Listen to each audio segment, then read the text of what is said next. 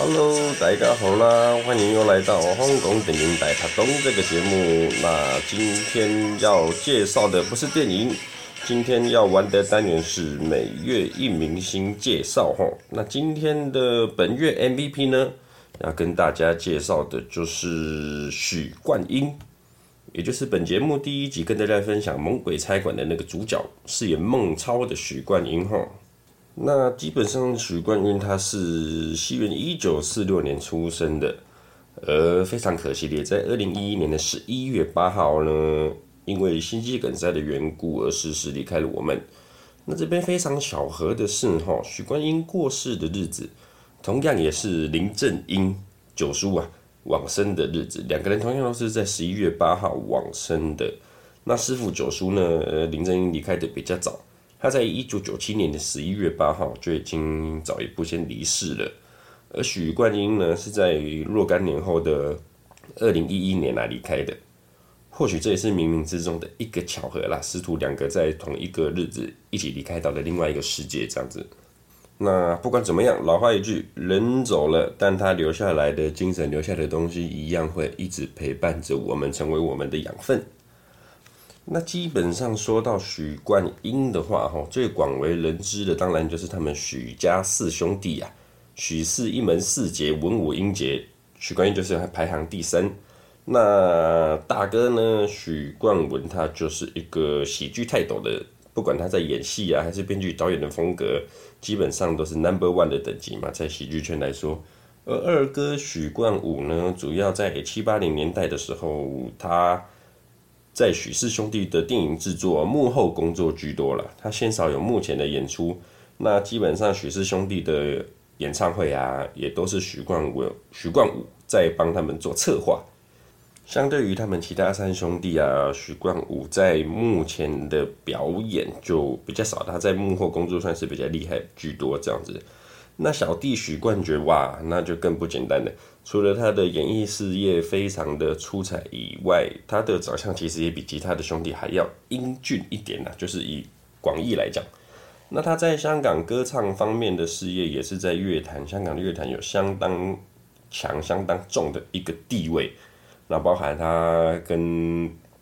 麦家、光头佬他们两个那个时候一起合作的那个最佳拍档系列啊。哇，也是横扫全香港的电影，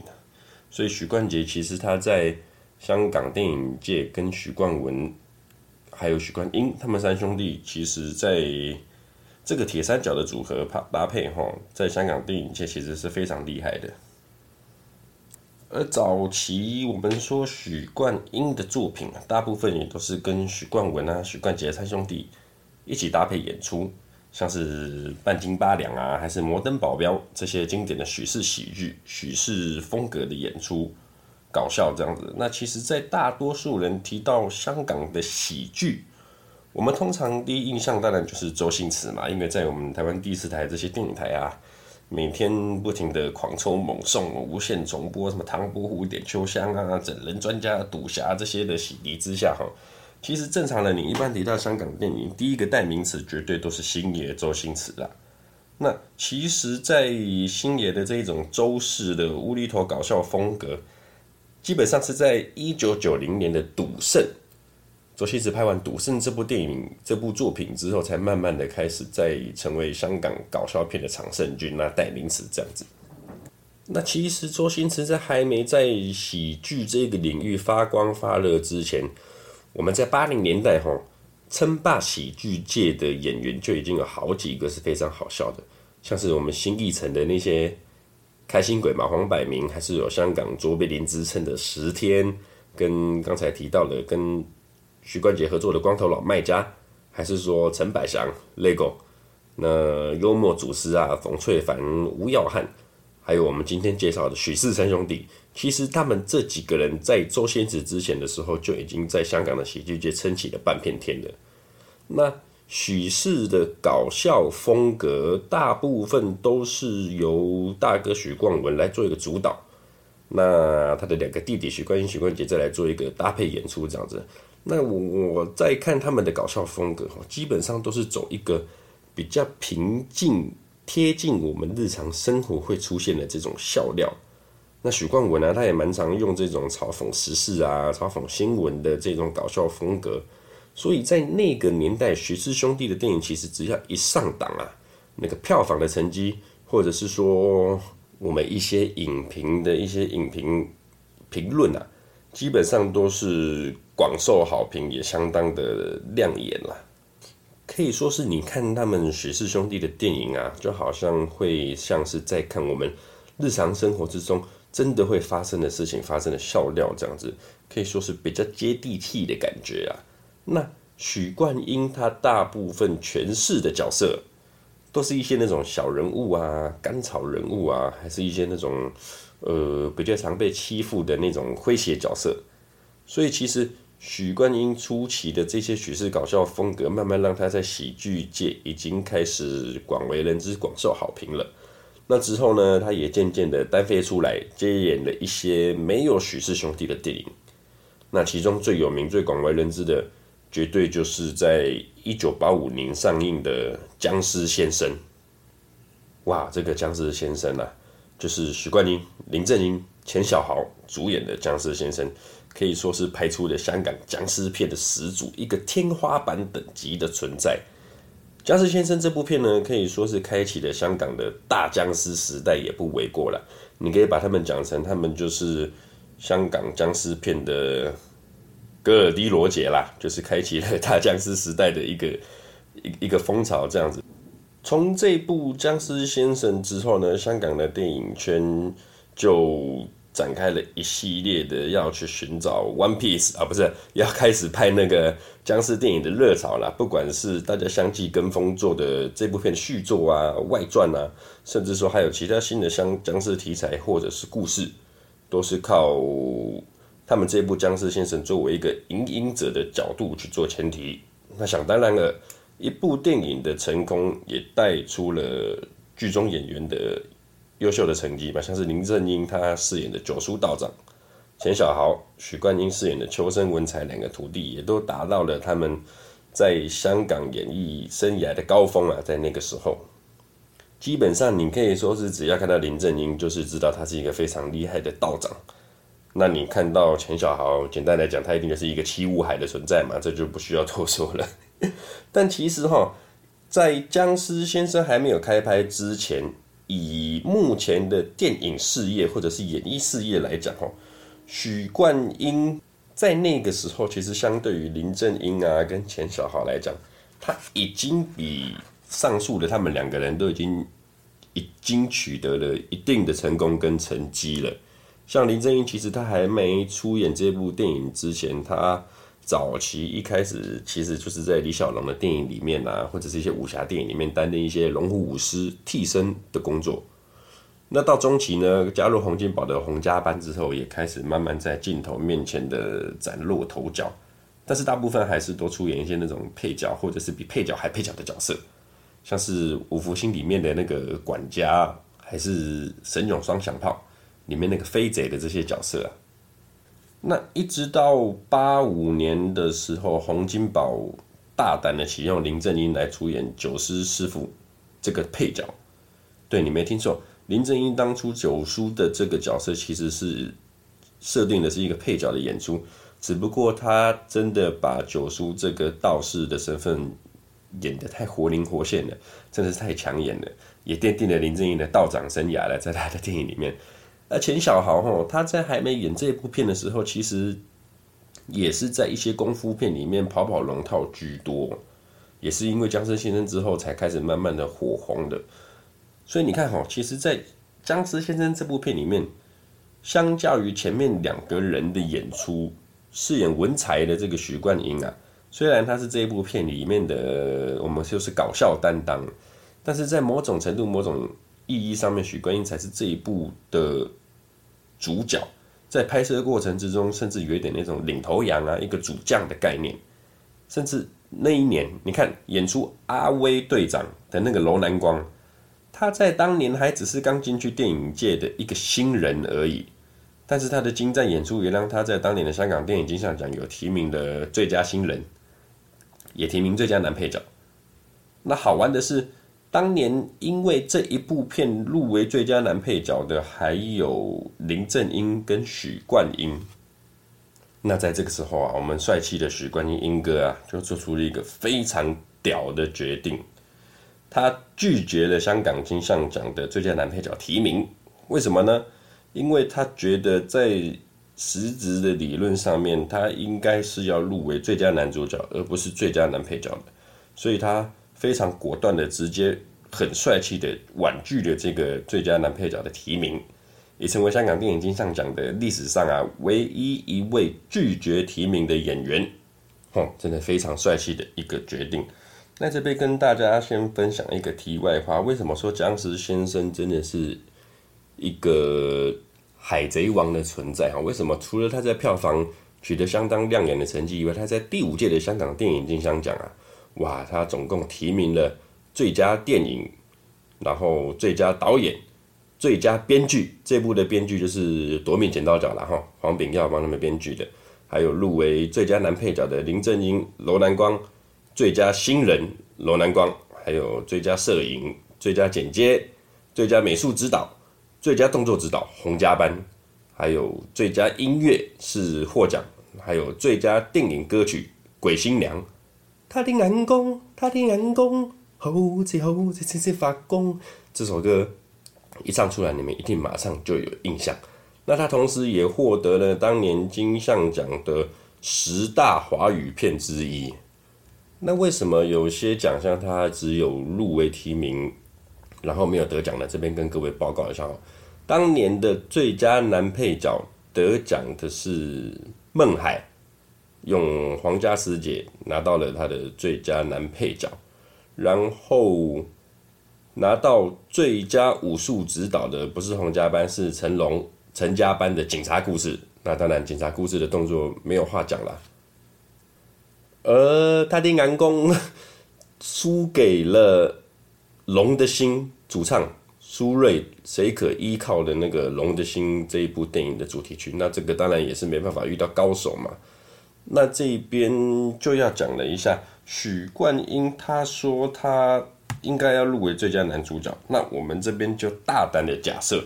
如果许冠英当年提名的是最佳男主角的话，他有机会得奖吗？老实说，我个人觉得有难度。怎么说呢？因为这边哦，我看了一下，当年入围最佳男主角的演员跟作品哈，其实都是七武海，都是四皇等级的啦。第一部呢，就是周润发的《女人心》，还有许冠英的大哥许冠文《智勇三宝》，成龙呢是双料入围，用的警察故事跟《龙的心》一起入围。那得奖的是郑则仕《肥猫》，何必有我？这部就让他斩获了影帝。讲真的，如果说你用许冠英的《僵尸先生》最佳男主角入围的话，我不觉得他真的会赢过。郑则仕肥猫这个角色，因为肥猫真的是演得太好了啦，真的，大家有看过这部戏的话就知道，这一部何必有我，肥猫郑则仕，我小时候我记得我印象很深刻，我还看到哭啊，真的。那在这个僵尸先生之后呢，许冠英又开创了香港僵尸片的新高度，等于说又进化了啦。他在和林正英、钱小豪这个黄金组合之后啊，许冠英又跟张学友。还有刘镇伟导演这个组合再度在演出了《猛鬼菜馆》，这我们第一集有讲，亏心剃头嘛。还有《猛鬼学堂》这些把僵尸鬼怪的题材这个元素带到了现代化、比较现代史的这个全新的创意风格，那当然也是拿到了一个相当亮眼的成绩啊。那这边特别的要提到哈，当年的张学友在拍摄《猛鬼菜馆》《猛鬼学堂》的时候，他也只是。也只是张学友他个人生涯的第五部电影作品而已。换句话说，张学友在那个时候也是一个电影的新鲜人，一个新人了。那从这边你就可以看到，就有点类似之前僵尸先生的那个概念。许冠英又用一个前辈的角色带领着张学友去诠释一部片。我们可以再说哈，你一个新人也好，或者是。第一次独挑大梁的这种演员啊，在许冠英的带领、许冠英的演绎风格之下，许冠英他并不会去说把你的戏份都去抢掉，把它吃掉，或者是说有点独占鳌头的那种感觉。他不会，他就更多的是一个前辈、一个学长的感觉，用一个不抢戏的方式、不抢戏的原则，但是又把自己的角色呢发挥到百分之百，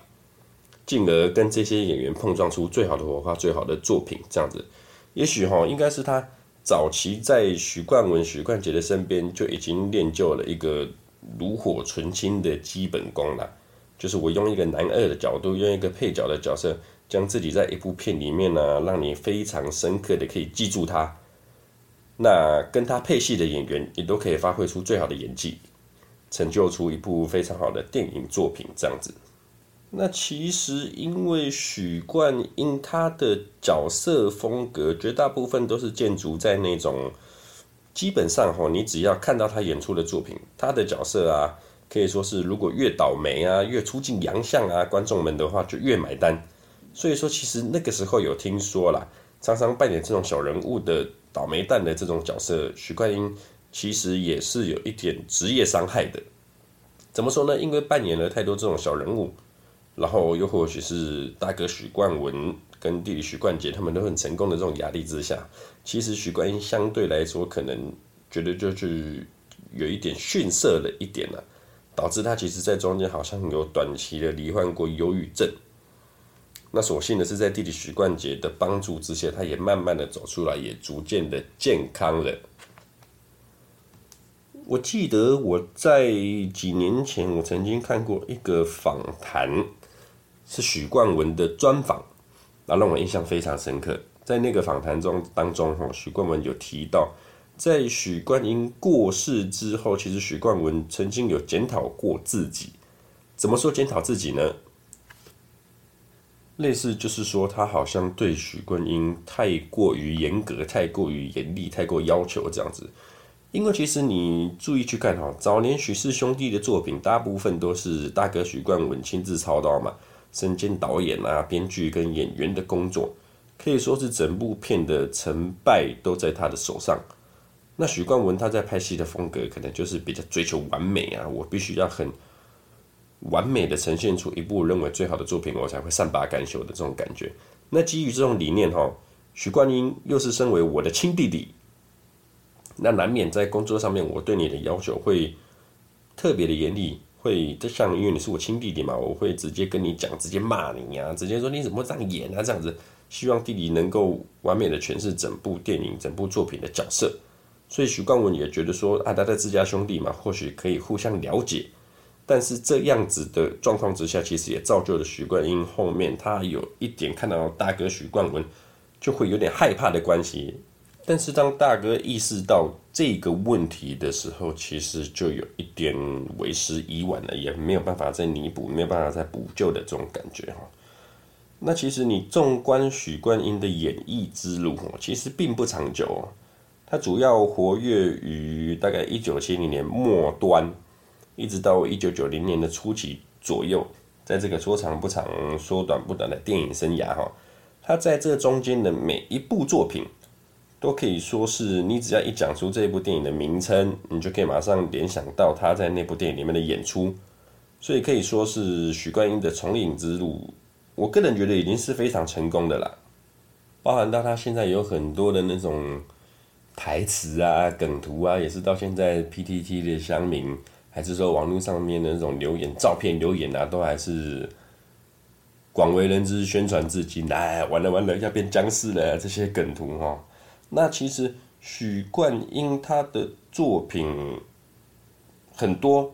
那大家有空的时候其实都可以去一些 Netflix 网飞啊，还是说 YouTube 上面也有一些，或者是说你在第四台重播的时候刚好看到的时候，你可以重温一下。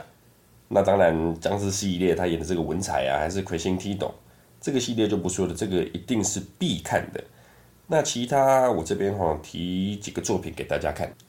可能或许他在这一部片的戏份不多，或者是说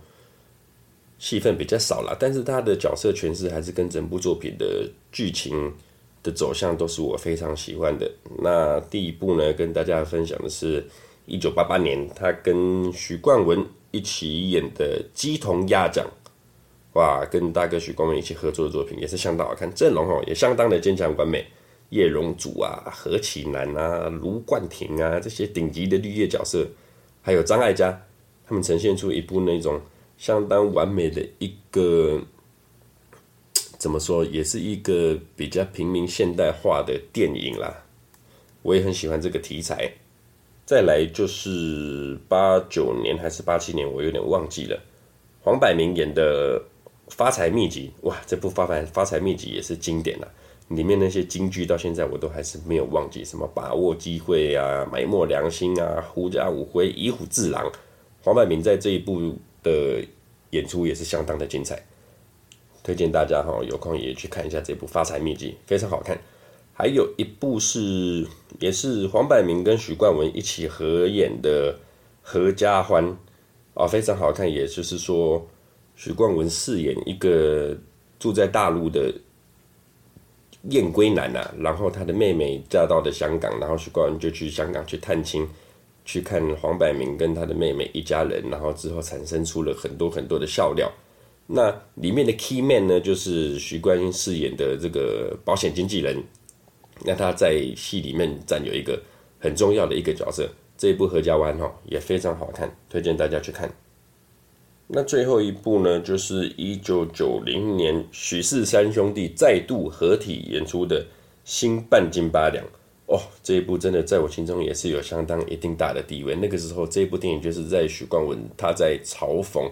那个时候的八卦周刊啊，常常做的一些烂事、一些丑事，他把它拿出来作为一个电影题材啊，相当好看，非常好看。一九九零年的《新半斤八两》哈。那许冠英其实在这几部片里面，他的戏份都不算是非常的多，但是只要他每每一出场啊，就可以马上把你的目光给吸引过去，然后又不会过度的把你那种主角的戏份给抢走，他更多的时候感觉上就是整部片里面的呃润滑剂的一个角色，所以许冠英他在这个演配角的部分。他的功力哦，真的是非常的强大，我也非常非常喜欢这一位演员。